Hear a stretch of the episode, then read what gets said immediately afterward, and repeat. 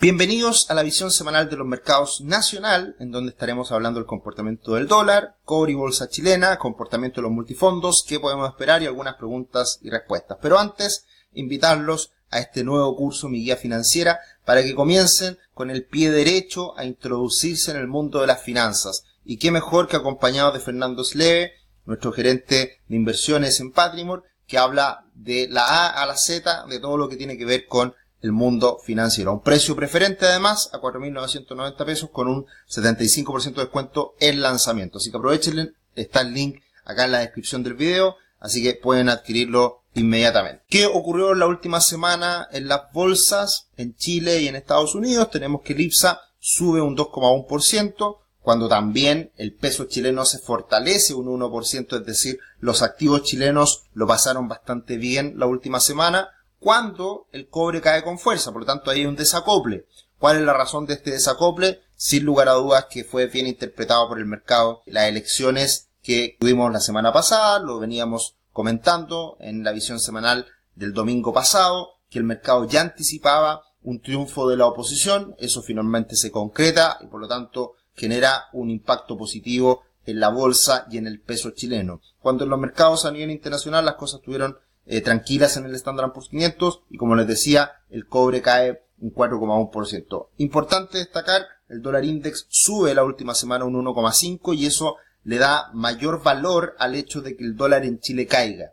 Porque si el dólar sube en el mundo, debería haber subido también el dólar en Chile, pero al caer el dólar en Chile se hace más importante también este impacto que vimos en la semana del contexto político, que creo aporta, ayuda a que vuelva un poco la calma a los mercados chilenos, la prima por riesgo se vaya disminuyendo y por lo tanto tanto IPSA como peso chileno se verían beneficiados. Y también tuvimos noticias positivas desde el punto de vista de lo que fue la inflación. Se esperaba una cifra 0,4, 0,5 en abril y quedó en 0,3 y de esa manera volvemos a situar la inflación de los últimos 12 meses bajo los dos dígitos. Se logra que la inflación caiga al 9,9% en los últimos 12 meses. Una noticia positiva, sin duda, y veremos qué es lo que hace el Banco Central en los próximos meses. Hay que recordar que el Banco Central ha subido las tasas de manera muy agresiva y está atento a cuáles sean estas señales tanto de crecimiento e inflación para ver qué es lo que hace con la tasa de interés y lo estaremos comentando más adelante. Acá podemos ver el gráfico del dólar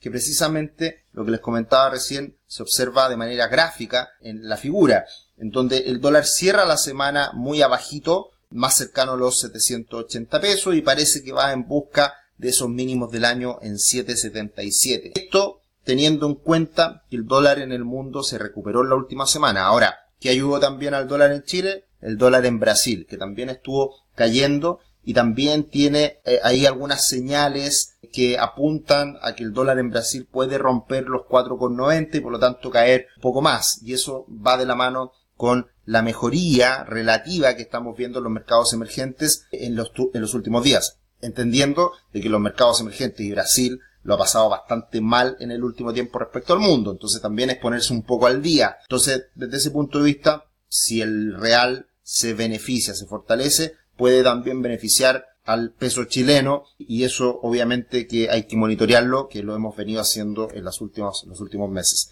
Pero acá una señal de preocupación o de, o de alarma, teniendo en cuenta que el dólar index rompe esta tendencia a la baja, no logró romper, traspasar los 100.80 y por lo tanto al no poder traspasar ese mínimo cambia un poco el escenario y entramos en una lateralización. Así que no sería raro que el dólar a nivel global se empiece a fortalecer un poco en el corto plazo. Veamos esta lógica de rebote. Y ahí puede que el euro dólar caiga, la libra dólar caiga y el dólar yen suba. Entonces, si, si eso llega a ocurrir, podríamos ver ahí un cambio de, de expectativas en el dólar en el corto plazo, que evidentemente puede tener también algunas otras consecuencias hacia los commodities y también incluso a la bolsa.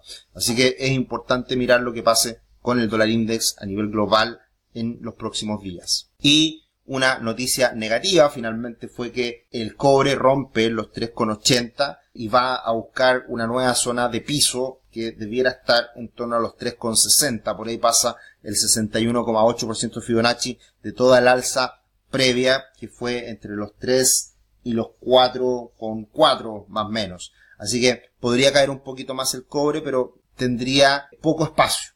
La verdad que estos 3 dólares con 60 centavos debieran ser muy importantes como soporte y desde ese punto de vista, eh, mientras no cambie ese panorama, tenerlo también como información relevante en el corto plazo que pueda haber algún impacto, alguna moderación en el impulso que hemos visto en los activos chilenos. Pero, insisto, a pesar de la caída del cobre, esta última semana se fortalece el peso chileno y se fortalece el IPSA.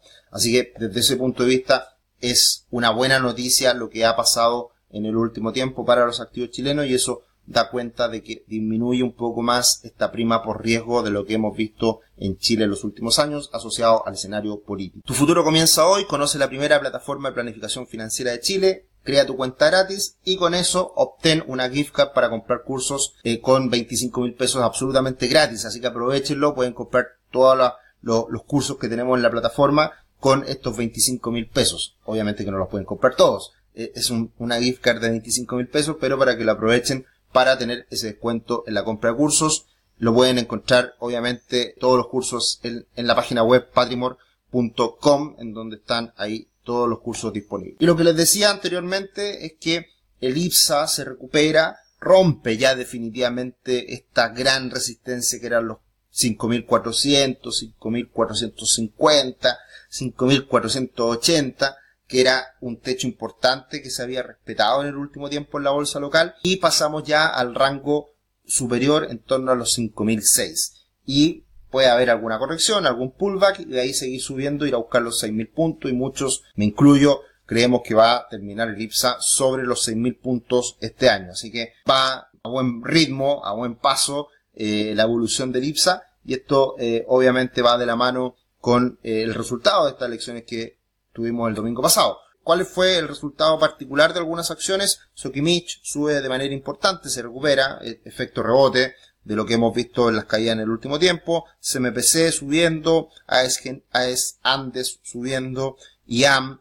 Eh, la verdad que todo el mercado se vio beneficiado. Vimos por ahí el día lunes alzas importantes en acciones como las AFP, en donde obviamente se anticipa de que no van a haber cambios eh, y por lo tanto eh, eso va a seguir siendo un muy buen negocio para las AFP y por lo tanto va a seguir entregando buenos dividendos, generando grandes utilidades y eso ha sido bien recibido por el mercado.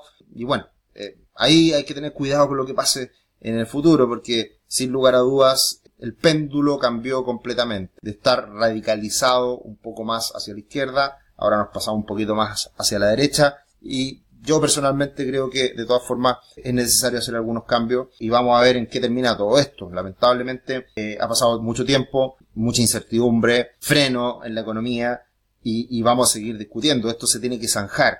Y, yo creo que el hecho de que exista hoy día la posibilidad de que se rechace una constitución quizás más de derecha también puede ser un problema futuro. Así que hay que tener cuidado con las interpretaciones que se hace de todo esto. Por lo pronto, el, que no existan grandes cambios beneficia a la bolsa, sin duda, pero eh, hay que ver qué es lo que pasa también más adelante. Y algunas caídas de acciones por algunas situaciones particulares. Entel eh, anunció ahí un hecho esencial con alguna merma, algún impacto negativo en su resultado asociado a, Perú, Secosud, Secochop, pero caídas de todas formas menores en la última semana en estas acciones. Vemos el comportamiento de la bolsa chilena comparado con la de Brasil en dólares y vemos cómo la bolsa chilena está alcanzando máximos de los últimos meses, de prácticamente el último año.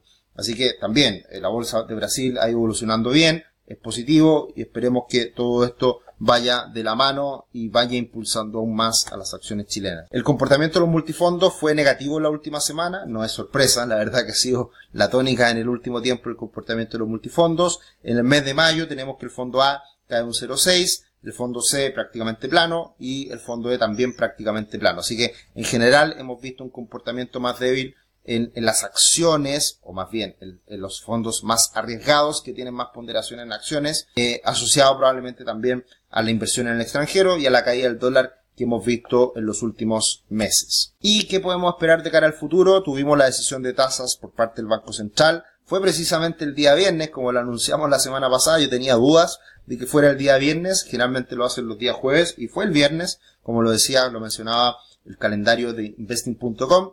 Y bueno, no hubo sorpresas. se mantuvo la tasa en el 11,25. Hay un pequeño cambio en el tono que da cuenta de que se abre la posibilidad a que en el futuro hayan cambios en la política monetaria asociados a las cifras económicas. Para eso tiene que seguir cayendo la inflación, para eso tiene que seguir eh, mostrándose una economía débil y de esa manera el Banco Central pueda bajar las tasas. Pero se cumple esperado, no pasa nada en este mes de mayo y vamos a ver en los próximos meses cuándo el Banco Central puede comenzar a bajar las tasas.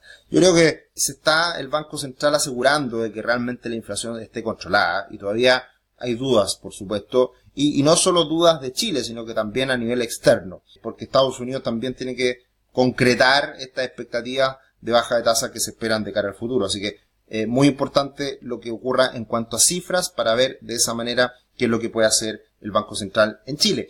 Y en ese sentido, sin duda, que si el Banco Central baja las tasas, eh, podría ser algo muy positivo para el conjunto de los activos, principalmente bolsa y también renta fija. No así peso chileno, que eso va a depender mucho de lo que pase con Estados Unidos también. Así que muy atento a las señales, cifras económicas, lo que pasa afuera, para ver qué es lo que el Banco Central puede llegar a hacer. Y en cuanto a preguntas y respuestas, eh, se extraña una actualización de acciones chilenas con Tomás Casanegra. Sí, está pendiente. Vamos a ver cuándo podemos concretar un nuevo webinar, porque siempre es valioso escuchar a Tomás y ver qué cosas puede estar mirando, monitoreando en cuanto a cambios en el mercado local. Cristian, excelente video. ¿Cuándo lanzan curso contabilidad básica, básica para entender balance, estado financiero, flujo de caja?